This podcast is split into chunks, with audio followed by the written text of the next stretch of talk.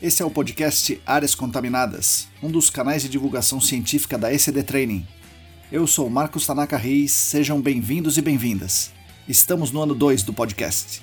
Sigam a gente também no YouTube, canal ECD Training, no Instagram, arroba ECD Ambiental, no Telegram, canal Áreas Contaminadas. Assine a nossa newsletter e fiquem conectados.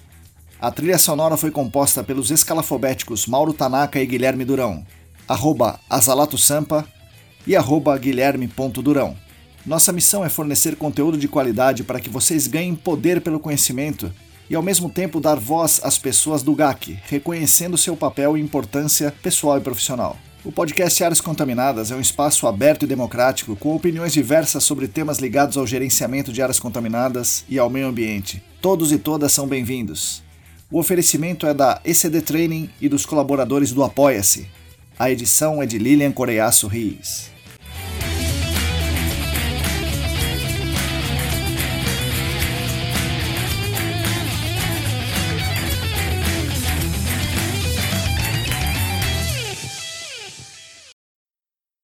Olá, para todo mundo que está lavando a louça ou fazendo outras atividades domésticas, para quem está andando de carro ou de outro transporte, para todos aqueles que com maior ou menor assiduidade nos acompanharam, nos aguentaram durante esses últimos 12 meses muito loucos, bom dia, boa tarde, boa noite.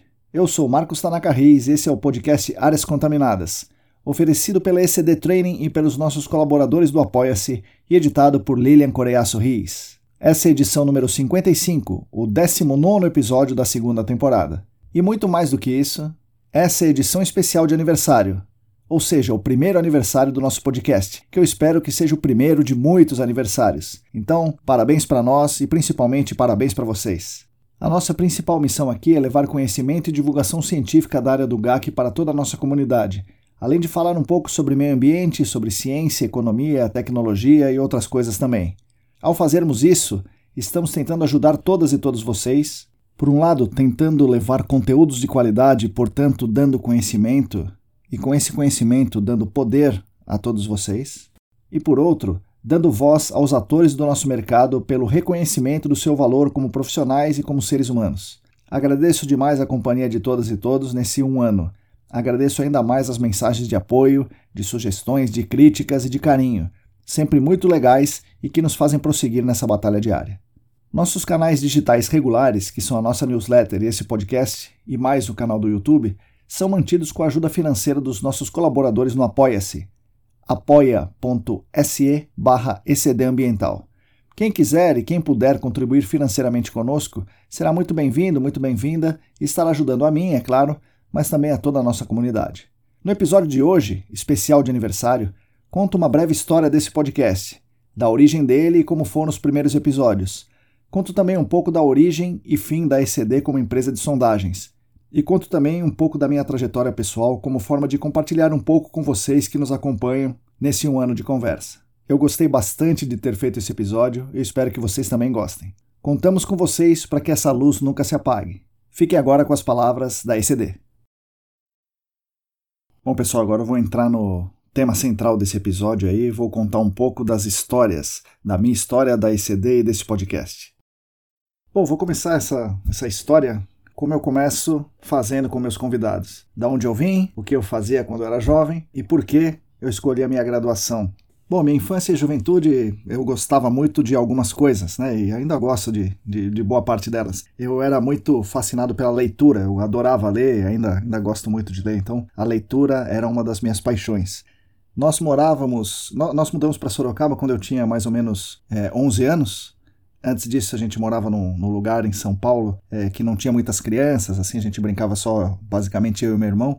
E quando a gente veio para Sorocaba, a gente teve uma convivência muito grande, muito rica, é, muito importante com as, as crianças. A gente morou num, veio morar num bairro é, mais ou menos periférico da cidade de Sorocaba e tivemos contato com várias realidades um pouco diferentes da nossa. Eu estudava em São Paulo numa escola municipal, vim para Sorocaba numa escola pública também, numa escola estadual, e assim fiquei até o, o final do meu ensino médio. Um ano depois da gente ter mudado para Sorocaba, a gente mudou novamente da, da, da, nossa casa naquele bairro. Nós fomos morar numa chácara, então era um espaço de experimentações.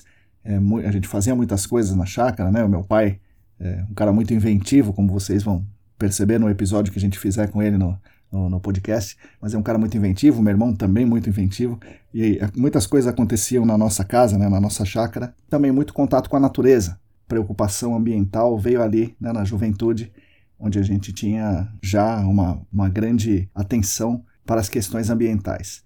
Uma outra coisa que eu gostava bastante quando era pequeno, quando era jovem, era jogar vôlei. Então eu joguei vôlei é, minha juventude inteira, né, até o início da idade adulta. Joguei em muitos times, no, nos times de clube, depois em times da cidade, representando a cidade em jogos regionais abertos, Campeonato Paulista. Cheguei a jogar em times maiores, né, em times grandes é, da cidade de São Paulo e da Grande São Paulo, como Guarulhos.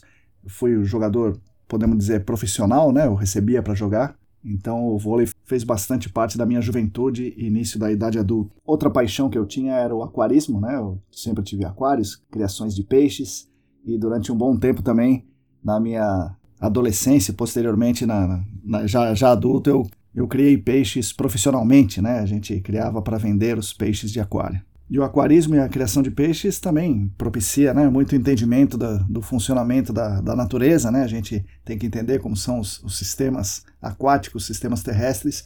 Isso também incrementa a nossa veia ambientalista. E aqui um parênteses, o ser aquarista me ajudou muito depois nos trabalhos de, de campo, né, nos trabalhos de investigação de áreas contaminadas. Muito do que a gente aprende lá no aquarismo a gente, a gente traz para a nossa profissão. Recomendo a todos e todas que me ouvem aqui que comece a estudar um pouco mais sobre aquário. Sei que tem vários amigos aí que, que são aquaristas. É, eu lembro bem do, do Kleber Salviati, meu amigo da, da pós-graduação no SENAC. O meu amigo, meu aluno, Rodrigo Alves. E também a Letícia. A Letícia também é apaixonada por aquários. Muito bem, aí quando eu estou no final do ensino médio, no terceiro ano do ensino médio, isso era 1988, uma das, das coisas que me atraía, né, e era uma coisa moderna na época, eram computadores. Então prestei vestibular nas universidades públicas, para a ciência da computação. Eu acabei entrando aí na, na, nas universidades estaduais, né, na Unesp, na Unicamp, na USP, e por fim eu optei pela USP. Lá na USP eu caí no Instituto de Matemática e Estatística. Nessa época eu morava com a minha avó e a minha tia em Santana. E não sei se vocês conhecem, o IME USP é parecido com a Poli. É um curso muito, muito difícil, né? um curso que exige muito da gente. Resumindo, no primeiro semestre eu reprovei em quatro de seis matérias, o segundo semestre eu reprovei mais uma porção, e nessa época era o auge da minha carreira de jogador de vôlei, né? Então eu jogava muito, tinha muitos compromissos esportivos e isso também aj ajudava a fundar a minha carreira acadêmica. E eu percebi que não era bem aquilo que eu queria, depois de um ano e meio eu saí e voltei para Sorocaba, continuei jogando, resolvi encarar a minha paixão do voleibol me inscrevi no vestibular ao final do, do ano de 1990 para o curso de licenciatura em Educação Física. Aí passei no vestibular, comecei a estudar na Faculdade de Educação Física. Dessa vez fui morar numa república, na gloriosa Vila Gomes, bairro do Butantã, pertinho da USP. E as coisas foram bem diferentes, gostei bastante do curso. Lá na Faculdade de Educação Física, eu me reconecto com alguma coisa que fez muito parte da nossa infância e juventude também, que é o pensamento político, né? militância política. Como vocês vão ver no, no episódio do podcast com meu pai, ele fez graduação na geologia da USP nos anos da ditadura militar. As discussões sobre política, sobre militância, é, sempre estiveram presentes conosco. E esse pensamento, junto com o que eu estava aprendendo lá na Faculdade de Educação Física, na graduação, me fizeram pensar o seguinte: eu tinha que fazer algo que fosse importante, né, algo que eu julgasse, na, na, que na minha visão fosse importante para o mundo. E na minha visão, naquele momento, ser técnico de voleibol, que era a minha primeira ideia quando eu entrei lá, não era importante. Né? Não é importante para o mundo ter mais um técnico de voleibol. Dentro daquele contexto, o que era importante? Era importante trabalhar com lazer e recreação, por exemplo. E talvez mais importante ainda era ser professor, né? professor de uma escola onde eu podia fazer realmente a diferença. Uma escola pública de preferência. E, aí, e assim foi. Eu acabei a minha graduação em 1994, prestei um concurso para o o Centro Paula Souza, né? Hoje é, são ETECs, né? naquele momento era ET, Escola Técnica Estadual, e eu entrei no, no concurso para a ET Guaraci Silveira, em Pinheiros. E lá fiquei, para encurtar a história, eu dei aula lá por 15 anos. Junto com aquela escola, eu dei aulas em outras escolas também, escolas de vários tipos, escolas públicas, escolas particulares, escolas de criança, né, de educação infantil, ensino médio. Trabalhei bastante também com recreação e lazer. E nesse momento eu descobri também um, um jogo, né, um, um, jogo que eu podia aplicar na escola e que vinha bem ao encontro do que eu estava querendo fazer. Eram jogos cooperativos, onde o objetivo do jogo é que todos vençam ou ninguém vença. E com isso a gente de desenvolveria nos alunos a consciência da cooperação, da solução coletiva para os problemas. Um dos jogos que eu trabalhei bastante era o Roleplay Game, né, também conhecido como RPG, que é um jogo co essencialmente cooperativo. E eu extraí algumas, algumas premissas desse jogo, o RPG, para usar nos jogos cooperativos de representação que eu fazia nas escolas e também nas atividades de recreação e lazer. E passei com isso a dar cursos e aulas e, e fazer ações em escolas, em, em outras entidades, utilizando o RPG e os jogos cooperativos para a educação ambiental. Então a minha carreira profissional foi de 95 até 2005, 2006, é, com educação, educação física, educação ambiental, utilizando principalmente jogos cooperativos. Nesse trajeto, ministrei cursos, escrevi livros e artigos sobre esses temas que eu estudava. Minha esposa Lili ainda brinca comigo até hoje, porque, segundo ela, o meu pensamento era é, estudar, ficar, ficar lendo, ter um sebo, criar peixe, dar aula nas escolas e escrever os livros de jogos cooperativos. Segundo ela, a minha vida, se fosse por minha exclusiva vontade, seria dessa forma. Mas não, minha vida foi mudando e eu sou muito grato pelas mudanças, eu sou muito feliz com as mudanças que me trouxeram até aqui. Uma dessas mudanças, obviamente, foi meu casamento com ela, e sou, portanto, muito agradecido pelas mudanças que ela me trouxe, e sou uma pessoa tremendamente realizada, mesmo não sendo dono de um sebo nem criador de peixe. Em paralelo a isso, o meu pai tinha montado em 1998 uma empresa, por volta de 98, 97, 98, uma empresa de sondagens para mineração. E essa empresa foi crescendo, né, fazendo muitos trabalhos de, né, nesse segmento aí, né, de coleta de testemunhos de rocha e avaliação, avaliação para mineração propriamente dita. Em 2001, 2001 exatamente, o meu irmão Mauro, Mauro Tanaka, ele entra na empresa também para cuidar mais ou menos das, das questões mais é, gerenciais, administrativas da empresa. E o meu pai e o meu, e o meu irmão ouvem falar que existe uma nova modalidade sendo criada, que é a investigação de áreas contaminadas, que na época chamava investigação de passivos em postos de combustíveis. Isso em 2002, mais ou menos. E que diz para ele: Poxa, vocês deviam fazer sondagens ambientais porque vocês fazem sondagem para mineração, vocês deviam trazer isso para o meio ambiente. Se vocês forem consultoria, ninguém vai chamar vocês. E assim, em dezembro de 2004, em dezembro de 2004, surge a ECD, Sondagens Ambientais, com o objetivo de prestar serviço para consultorias naquilo que a empresa era boa, ou seja, trabalho de campo, fazendo sondagem e tudo mais.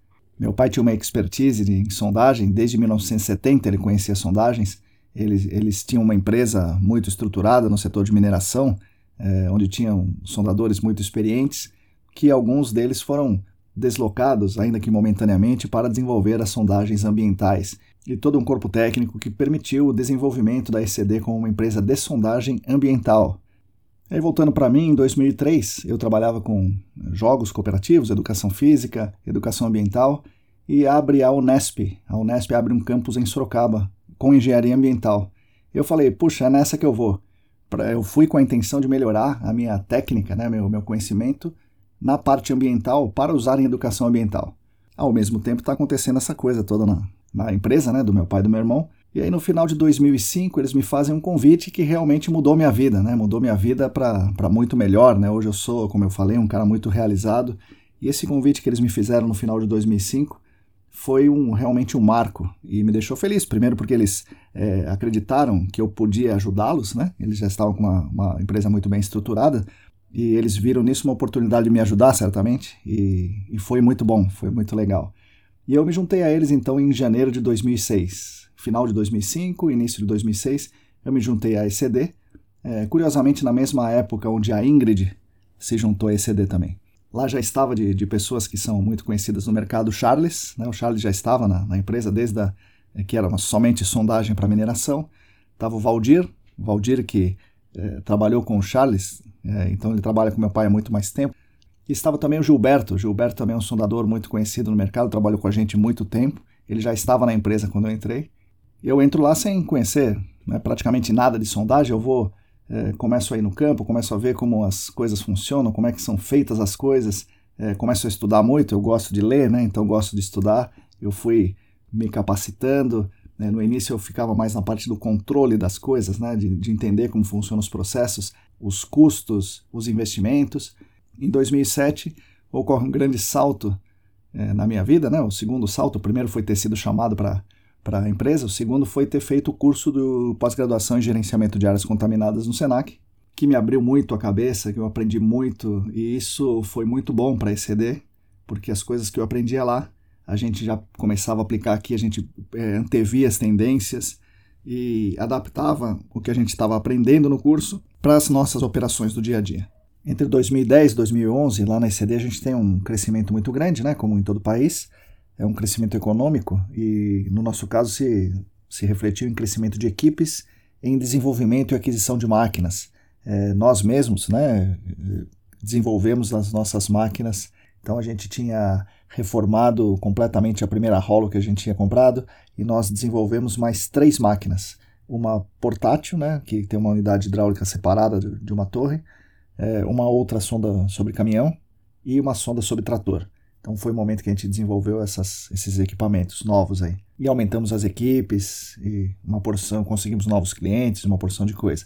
Nesse momento a gente também resolve dar um salto de qualidade para a gente se diferenciar no mercado. Então a gente achou que se a gente fizesse sempre o mesmo, a gente não conseguiria é, chegar onde a gente queria. Então a gente começou a desenvolver é, muito tecnicamente, incrementar muito os processos. É, até 2014 a gente faz várias viagens para os Estados Unidos em congressos, em conferências, visitando fabricantes de máquinas e aprendendo coisas novas sobre a sondagem ambiental, sobre aquisição de dados para investigação de área contaminada e estudando não só a prática, como também a teoria. A gente desenvolveu boa parte das ideias que a gente tem hoje, a amostragem de solo bem feita, é, o, atenção ao detalhe, e o detalhe na hidrogeologia é que manda em tudo amostragem de solo, inclusive na zona saturada. Tudo isso aí a gente é, desenvolveu ao longo desse período aí entre 2010 e 2014. Foi uma guinada importante e uma guinada decisiva para a empresa. E a ICD, até hoje, né, uma empresa muito respeitada e reconhecida pela excelência e pela qualidade, pelos nossos estudos, pelas nossas viagens, pelas nossas pesquisas. Nessa tentativa de diferenciação, em 2010, eu entro no programa de mestrado da Unesp, concluo o mestrado ao final de 2012 com a minha dissertação sobre o uso do piezocone de resistividade, né, o RCPTU, numa investigação de alta resolução. É, a gente comprou esse equipamento, o RCPTU, em 2011. No final de 2011, eu acabei concluindo o meu mestrado, é, atuando com aquisição de dados para investigação de área contaminada, que era realmente o que a gente queria fazer. E aí a gente começa a apresentar em congressos, começa a escrever artigo, começa a ficar conhecido e reconhecido no nosso mercado de áreas contaminadas, não só como uma empresa que faz furo no chão, mas sim como uma empresa que tem algumas ideias diferentes para aquisição de dados importantes para a investigação e remediação de áreas contaminadas. Então foi um período muito, muito profícuo na ECD. A gente produziu muitas coisas, inventou nova, muitas coisas, desenvolveu a empresa, desenvolveu os processos, as pessoas. Então foi um negócio muito legal. Foi uma decisão muito acertada. Porém, a decisão é acertada por um lado, mas por outro lado, cria dificuldades econômicas. Então a gente tem que gastar mais para manter um padrão de qualidade estabelecido por nós mesmos. Isso gera um gasto maior, um capital de giro maior, resumindo, um custo muito maior. E os outros concorrentes, eles permanecem fazendo o que sempre fizeram e cobram mais barato. E aí ó, o nosso cliente opta quase que invariavelmente pelo mais barato. Então a gente já sentiu naquele momento que o nosso espaço estava se reduzindo. As consultorias passaram a recomendar menos os nossos trabalhos, ainda que talvez eles achassem que fosse melhor, mas era mais caro e eles resolveram dar menos custos para os seus clientes, que eram as indústrias, né, os postos, os responsáveis legais, economizando na contratação do terceiro, que era a sondagem. Talvez eles pensassem assim: ah, preciso de um posto de monitoramento, tanto faz. Eu fazendo furo e colocando o tubo lá dentro, tá tudo certo. Enfim, a gente não pensou nisso na época, ou se pensou também, a gente não, não deu atenção e continuamos seguindo no nosso movimento de, de excelência. Né? Então, em 2012, entre 2012 e 2013, a gente adquire a nossa sonda Power Probe, né? a sonda portátil, mas não só a aquisição da, da máquina em si, mas o treinamento que a gente fez com o pessoal da AMS dos Estados Unidos, que foi muito bom, e as ferramentas que nós compramos nos permitiu mudar de patamar. Realmente ali, com essas ferramentas e o RCPTU, a ECD mudou de patamar e passou a ser uma empresa realmente de excelência e diferenciada no mercado. E permitiu também o desenvolvimento de novas ideias, novos conceitos, novos modos de pensar. Eu escrevi também muitos artigos nesse, nesse período, capítulo de livro, artigos não só científicos, mas também artigos em, em blogs, em revistas como Meio Ambiente Industrial, como a antiga Pollution Engineering. Foi um, um desenvolvimento, um salto muito importante, até que veio uma terceira virada fundamental aí na, na, na minha vida, que foi ser chamado pelo Rodrigo Cunha, um cara fantástico. Aí ele me convida para me juntar a ele e ajudá-lo na coordenação do SENAC e dar aulas nos cursos de pós-graduação. E era uma coisa que eu adorava fazer, né? Sempre gostei de dar aula, então eu ia unir aí o útil ao agradável. Eu ia dar aula que eu gostava muito de um tema que eu estava estudando e, e me era muito importante naquele momento. Não mais os jogos cooperativos, não mais a educação ambiental, mas sim a técnica, né? A técnica minuciosa da investigação de área contaminada. E aí foi RCPTU, é, Dual Tube, Piston Sampler, Screen Point e toda essa porção de coisa a gente ia mostrando na aula, postos pré-montados, ia desenvolvendo, na, mostrava na aula, corrigia, caixa preta de luz ultravioleta, perfilador vertical do aquífero, tudo isso aí foi desenvolvido principalmente lá nos, nas aulas do Senac, nas conversas com um monte de gente que a gente tinha, tem ainda né, lá no Senac, conversando e todo mundo se ajudando e desenvolvendo. Então, para nós foi muito bom, para mim particularmente foi fantástico ter isso. E quando eu voltava na ECD, eu tinha lá o meu pai e o meu irmão, que são caras fantásticos, inventivos, são muito práticos, né? Então a gente falava, inventava qualquer coisa, ah, preciso de uma máquina agora que ela crave esse CPTU, mas não bata. Ah, deixa comigo, vamos fazer isso, vamos fazer aquilo, e desenvolveram, né? Modificaram totalmente a nossa sonda sobre trator para utilizar no RCPTU. Né? E a gente precisou de adaptações para fazer utilizar as ferramentas importadas na sonda sobre caminhão, fizemos isso também tranquilamente. Desenvolvemos nosso próprio poço pré-montado, foi difícil, né? foi uma batalha desenvolver esse poço, e eles estavam lá sempre dispostos né? a contribuir, a fazer as coisas acontecerem. E, claro, né, com o auxílio luxuoso do Charles, né, que é um cara que conhece muito a operação do campo. E com isso adquirimos aí respeito, né, com reconhecimento, qualidade, foram muitas, muitas alegrias. Porém, isso torna as nossas operações custosas. Né? Então, nossa operação era custosa. E uma empresa pequena não tem muito capital de giro, é, existia uma concorrência, a concorrência foi crescendo, né? outras empresas de sondagem foram aparecendo. E sempre que uma empresa entra no mercado, entra para tentar conquistar o cliente com o menor preço. E os nossos clientes, que eram as consultorias, não viam valor naquilo que a gente fazia ou por desconhecimento ou por questão comercial, né, por estratégia comercial dela própria, né, da consultoria, acabavam não vendo o valor que tinha as nossas atividades, as nossas operações, as nossas invenções, as nossas coisas e optavam por fazer o mais barato, né, em, em qualquer empresa de sondagem mecanizada que fizesse furos e instalasse postos de monitoramento. Então, isso junto com a nossa falta de habilidade de marketing, né, falta de habilidade em negócios, até uma certa intransigência, né, isso pode ser considerado um erro, né, mas a gente gosta de falar que a gente não se dobra e o não se dobrar é um acerto, mas também é um erro. É um erro no sentido de que é, nós não tivemos condições financeiras de continuar mantendo a empresa.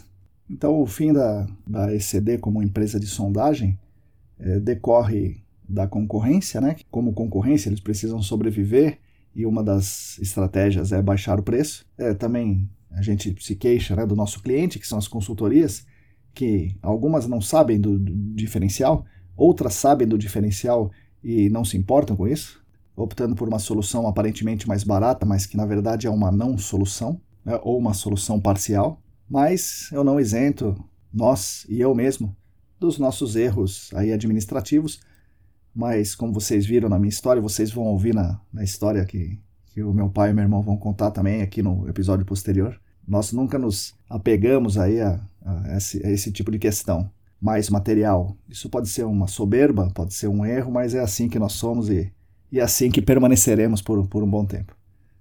Guardo com muito carinho o último trabalho de sondagem, sondagem mesmo da ECD, que nós realizamos no final do ano de 2019 foi um trabalho de qualidade altíssima, que nós pudemos desenvolver um trabalho muito bom junto com pessoas maravilhosas, nos permitiu conviver de perto com profissionais excelentes, com pessoas fantásticas e que também me deu um alerta. Nós só fomos chamados para esse trabalho porque a consultoria confiou muito no nosso trabalho. As pessoas que, que nos indicaram tinham sido alunos e amigos, então estavam interessados realmente em fazer o, o melhor trabalho possível conosco. Esses profissionais conseguiram convencer os superiores de que era importante e existia um diferencial, e esse diferencial ia ser relevante lá no, no fim do projeto deles. E outro detalhe muito importante: o contratante, o responsável legal, também nos conhecia, também tinha sido aluno, e ele também, como responsável legal, via diferença, via valor no nosso trabalho. Então, é, foi um último trabalho de sondagem, sondagem da ECD, e é um trabalho muito interessante e me deixou muito feliz pelo, pelas pessoas que a gente trabalhou e pelo reconhecimento do nosso trabalho, mas ao mesmo tempo nos alertou que isso nunca mais ia acontecer, né? essa conjunção de fatores nunca mais ia acontecer, ia ser muito difícil a gente ser chamado para um novo trabalho. Então a gente caminhou para terminar as operações de sondagem lá na, na ECD. Sobre os momentos finais da ECD, onde a gente entrega o nosso galpão, né, que é um momento crítico porque o galpão onde a ECD foi fundada, né, lá no dezembro de 2004, com a condição econômica, nos obriga a sair de lá, né? Já não tinha mais recursos para manter o galpão, pagando aluguel e tal. Aí no ano de 2020, ainda no meio da pandemia, né, aquela confusão toda, e isso foi um pouco traumático, mas é a finalização de um ciclo onde a gente imaginava que ia mudar o mundo. O mundo acabou por nos mudar, né? Mas a gente pode dizer que essa é uma luz que nunca se apaga. Mas enfim, como está a ECD hoje, né? A ECD existe, né? Como empresa, a ECD praticamente não tem receita, mas ela existe. Ela tem uma máquina que é a PowerProbe e tem as ferramentas de importadas, né? Que a gente comprou da AMS. Não faz mais trabalhos de sondagem, aquela sondagem de fazer um monte de poço. A gente não instala mais poço de monitoramento convencional. A gente só faz é, trabalhos, trabalhos especiais que envolvam coleta de amostra de solo com dual tube, piston sampler amostragem de água com screen point, instalação de poços pré-montados, ensaios com o perfilador vertical do aquífero, tudo isso em profundidades rasas, até tipicamente uns 10 metros. Né? Então a gente tem condição de fazer isso com apenas uma pessoa, que é o Charles, e alguns parceiros que nos ajudam. Outra coisa que a ECD faz e tem, tem sido interessante é a gente acompanhar os trabalhos. Então a gente acompanha trabalhos que são feitos por outras empresas fazendo as varreduras de campo com a caixa preta de luz ultravioleta, com o aquecimento de voláteis, com a descrição de solo, com a ajuda em campo para definir as zonas de fluxo, zonas de armazenamento, as unidades hidroestratigráficas, etc. Então a gente tem dado essa consultoria de campo. E temos alguns trabalhos como ECD, né, como ECD ambiental, alguns trabalhos esporádicos de consultoria, onde eu, eu particularmente, Marcos, ajudo outras consultorias a interpretar os dados, a propor escopos de investigação, etc. E vou aproveitar aqui para agradecer três consultorias, né, três grupos de pessoas que me contrataram aí no, no fim do ano passado, no início desse ano, e eu tenho certeza que eu ajudei um pouco eles, é claro, né? Mas a, o fundamento deles me contratarem foi para me ajudar, né? Então eu sou muito grato a eles que me contrataram para me ajudar, espero ter contribuído o suficiente. Isso é muito importante para nós aqui na ECD, então ajuda a gente a manter as coisas aí, os impostos, o salário aí do, do meu amigo Charles. Então a ECD hoje se resume a mim e ao Charles, né, com trabalhos é, de alguns parceiros que nos ajudam quando tem trabalho. Uma delas é a Ingrid e outras pessoas, outras empresas aí em colaboração conosco. Repetindo aqui a minha análise, né, então a, a ECD acabou por contingências de mercado, por erros nossos né, de gestão, e também para ECD ter acabado é que a gente não não se dobra, né? Então a gente faz a nossa verdade, né? Então a nossa verdade é muito importante para a gente e a gente não faz coisa que a gente não acredita. Mas o mercado continua, né? A vida continua e o gerenciamento de áreas contaminadas também continua sem a ECD como prestadora de serviço. Obviamente a gente fica triste, né? Que é uma questão aí familiar, né? A família construiu aquilo e tal e hoje economicamente ainda dentro dos privilégios, a família tem algumas dificuldades financeiras, mas a gente é muito feliz. Eu, particularmente, sou muito feliz. Sou um cara é, realizado profissionalmente, sou um cara reconhecido no mercado como um profissional de excelência. Sou reconhecido, uma coisa que me dá muito orgulho, sou reconhecido como um professor, né? Então eu gosto de ser professor. Olhando aí para trás, foi uma trajetória vitoriosa de um dono de sebo, criador de peixe. Eu sou um professor de investigação de áreas contaminadas. Sou também youtuber e podcaster, né? Sou, então isso é algo muito legal, né? E eu devo muito disso às pessoas que me ajudaram. Foram muitas.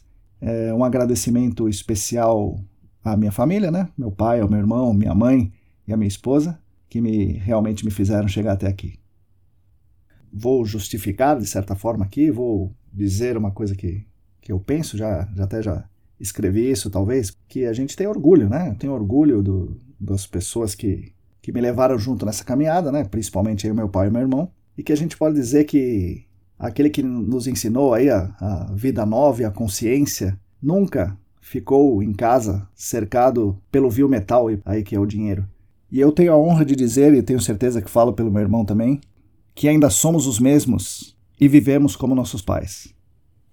Então o pessoal me pergunta, mas se a ECD não está fazendo praticamente nada, o que você, Marcos, está fazendo, né? E o que, que os pessoal da sua família aí, seu irmão, seu pai, tem feito? Como vocês vão ouvir no, no episódio do, com meu irmão e meu pai, meu pai é aposentado, né? Então ele vive, ele e minha mãe vivem da aposentadoria, eles moram numa chácara. O meu irmão Mauro é um músico, é, inventor renomadíssimo aí, conhecido no, no Brasil e no exterior, com suas instalações sonoras, suas ressignificações de instrumentos, é, suas aulas, é, seus instrumentos especiais, como azalato. Então é um músico muito reconhecido e ele trabalha com isso, trabalha com arte, né? trabalha com a música. E eu atuo como professor do SENAC, atuo como professor dos cursos da parceria SENAC-AESAS. Como eu falei anteriormente, faço algumas consultorias para os meus amigos e tenho os canais de divulgação aqui. Esses canais, por meio do Apoia-se, me proporcionam um certo rendimento também financeiro, que me permitem é, me dedicar ao que eu gosto de fazer, né, que é estudar, procurar material, divulgar material, ensinar, é, trocar informações e ajudar as pessoas a construir coletivamente uma nova realidade, né, um novo lugar, um novo pertencimento dentro do gerenciamento de áreas contaminadas. Então, em resumo, meus ganhos vêm do SENAC, dos cursos e da nossa campanha do Apoia-se. E como começamos com a ideia, né, com a história do podcast? Isso é uma história curiosa. Em 2019 eu estava trabalhando em um site, um trabalho muito longo, e eu tinha lá a companhia de duas amigas, né, a Luana Fernandes e a Larissa Macedo, e elas me apresentaram um negócio que conhecia muito pouco, já tinha ouvido falar assim, mas eu não sabia como funcionava, como é que, que ouvia, né, como é que fazia, que é um tal de podcast. Isso em 2019. Daí eu fui atrás disso daí, achei interessante, ouvi alguns, né? Alguns de basquete, e eu vi o xadrez verbal, achei um negócio, um formato muito legal, muito interessante, mas deixei para lá, né? E aí em 2020, com as coisas acontecendo todas juntas, né? Pandemia, o fim da ECD como a gente conhecia, é, a nossa tentativa de, de incrementar os cursos e treinamentos, resolvi fazer algumas coisas. Uma delas já contei, né? Foram os vídeos, né? O canal do YouTube, tínhamos o canal do Telegram. Eu sempre gostei de ler, portanto eu gostei de escrever, eu sou apaixonado por escrever, eu gostaria de ser um escritor, gostaria de ter o talento para ser um escritor. Eu resolvo exercitar isso sempre, eu escrevo a newsletter, é algo que me deixa muito contente em fazer. E eu pensei em muitas coisas para fazer, né? Sempre tentando construir, tentando acrescentar alguma coisa para as pessoas. Ao mesmo tempo eu precisava arrecadar, né, algum dinheiro, né? Eu precisava que a minha atividade tivesse algum, ainda que pequeno, retorno financeiro para nos ajudar aqui nas despesas do, do dia a dia. Né. Eu estudei as alternativas, né, e uma delas que veio a princípio era fazer os cursos, né, cursos online, cursos gravados, né, como no Hotmart, esse tipo de, de, de plataforma. Minha primeira ideia foi fazer isso. E, mas eu estava com a ideia da newsletter, já tinha o canal do YouTube. Eu falava assim, mas peraí, eu tenho que fazer a coisa no canal do YouTube que é para todo mundo ver.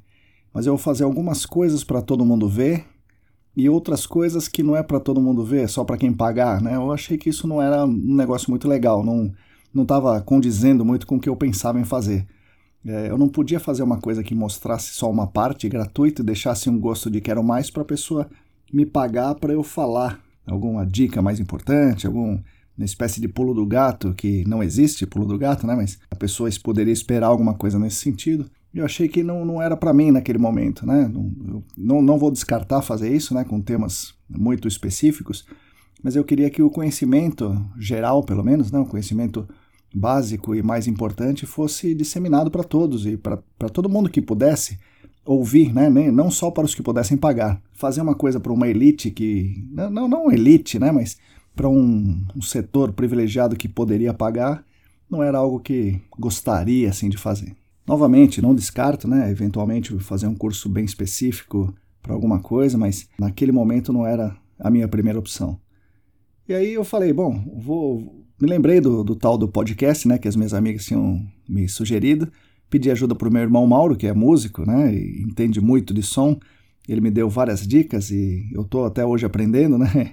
Mas eu gravo no microfone que eu ganhei dele, né, um microfone bacana aqui que ele me deu, é, direto no computador. Eu uso o software Audacity e faço as edições no próprio Audacity. Quando eu entrevisto alguém, eu uso um software de gravação de tela que chama Active Presenter, extrai os áudios do Active Presenter, trata os áudios separados, depois junto e trata os áudios juntos depois, tudo no Audacity. Provavelmente tem jeito melhor de fazer, tem jeito de inserir vinhetas para ficar mais bonito, mas eu acabei optando por por privilegiar a conversa, né?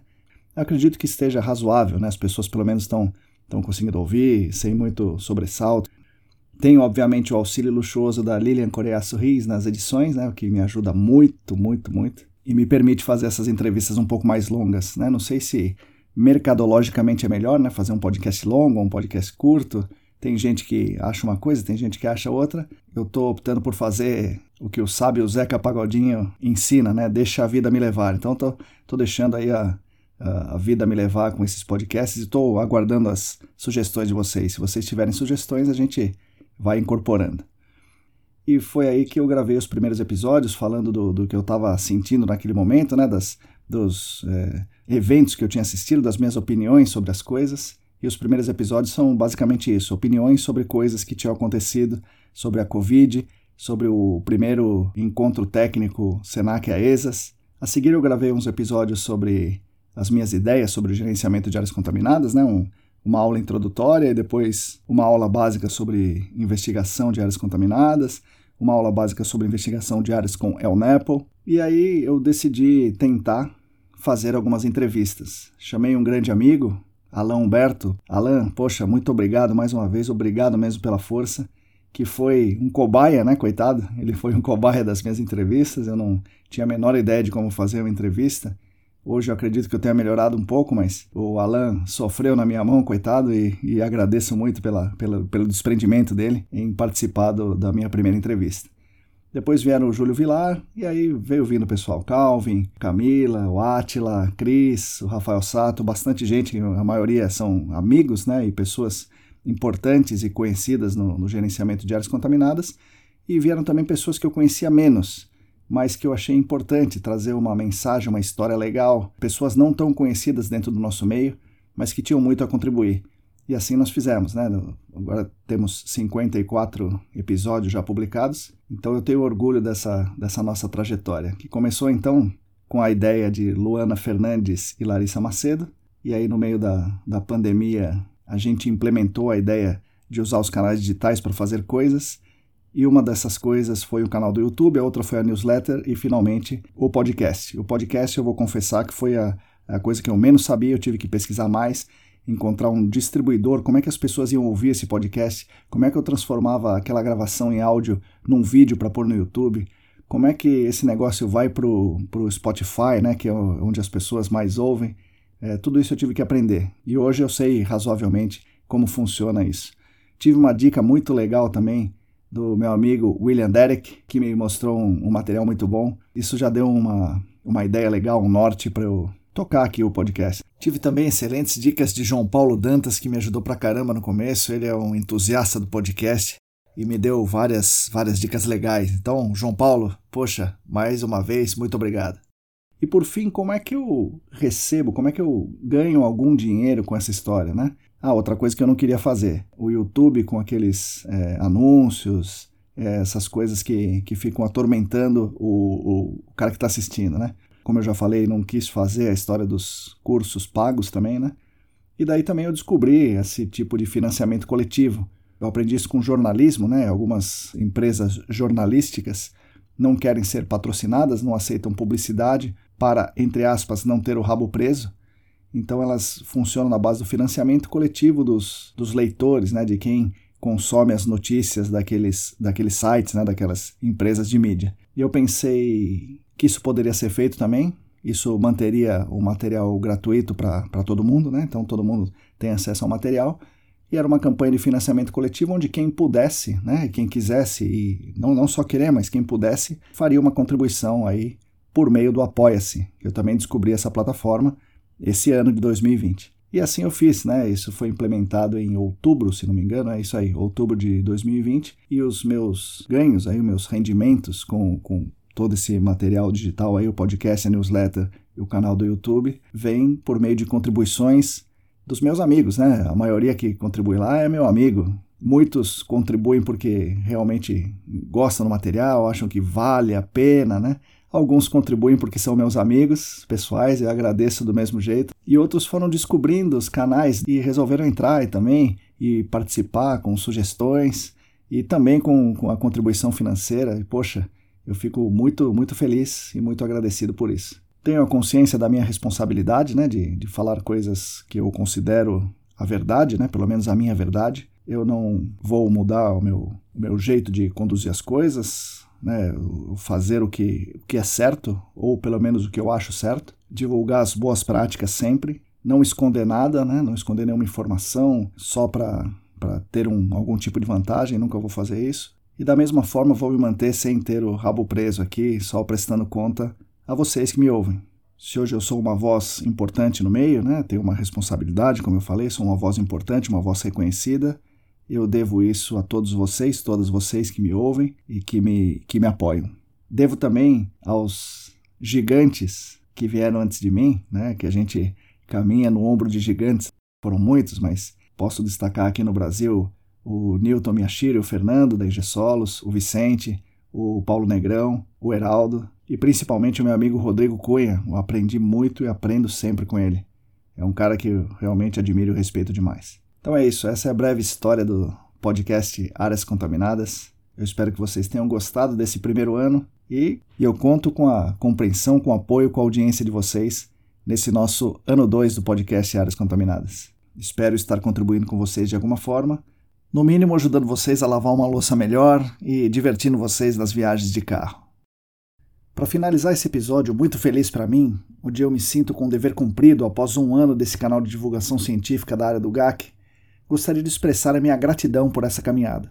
Gratidão primeiro à minha família, que por muitas vezes tem que entender as minhas ausências para construir esse trabalho aqui na ECD Training. Depois, aos meus antigos companheiros de ECD, Manuel e Mauro, que me chamaram para esse mundo do GAC. Se não fosse eles me chamar para contribuir com eles na empresa, hoje eu não estaria aqui falando com vocês. Então, Manuel e Maurão, obrigado por isso. A todo mundo que passou pela minha trajetória na ECD, especialmente aos meus grandes amigos Ingrid e Charles, Agradeço aos meus professores e orientadores, especialmente Heraldo Giachetti e Rodrigo Cunha.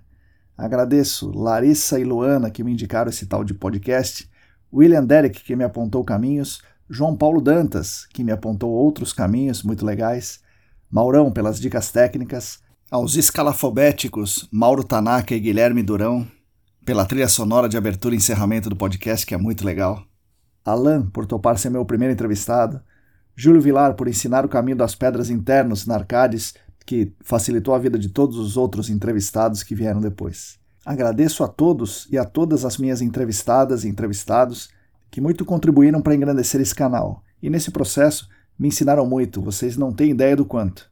Agradeço também àqueles que me escrevem, dando ideias, sugestões, fazendo críticas e nesse meio do caminho me mandam mensagens maravilhosas que me estimulam muito a continuar nessa jornada. Agradeço demais a minha companheira, também editora desse podcast, um pouco por aguentar as minhas falhas nas gravações e muito mais pelos mais de 23 anos de convivência, me indicando caminhos a seguir e que poderia haver felicidade além do sebo e da criação de peixes. Lilian Coreia Sorris, muito obrigado. Por fim, agradeço demais aos apoiadores financeiros dos nossos canais que permitem que continuemos nessa jornada.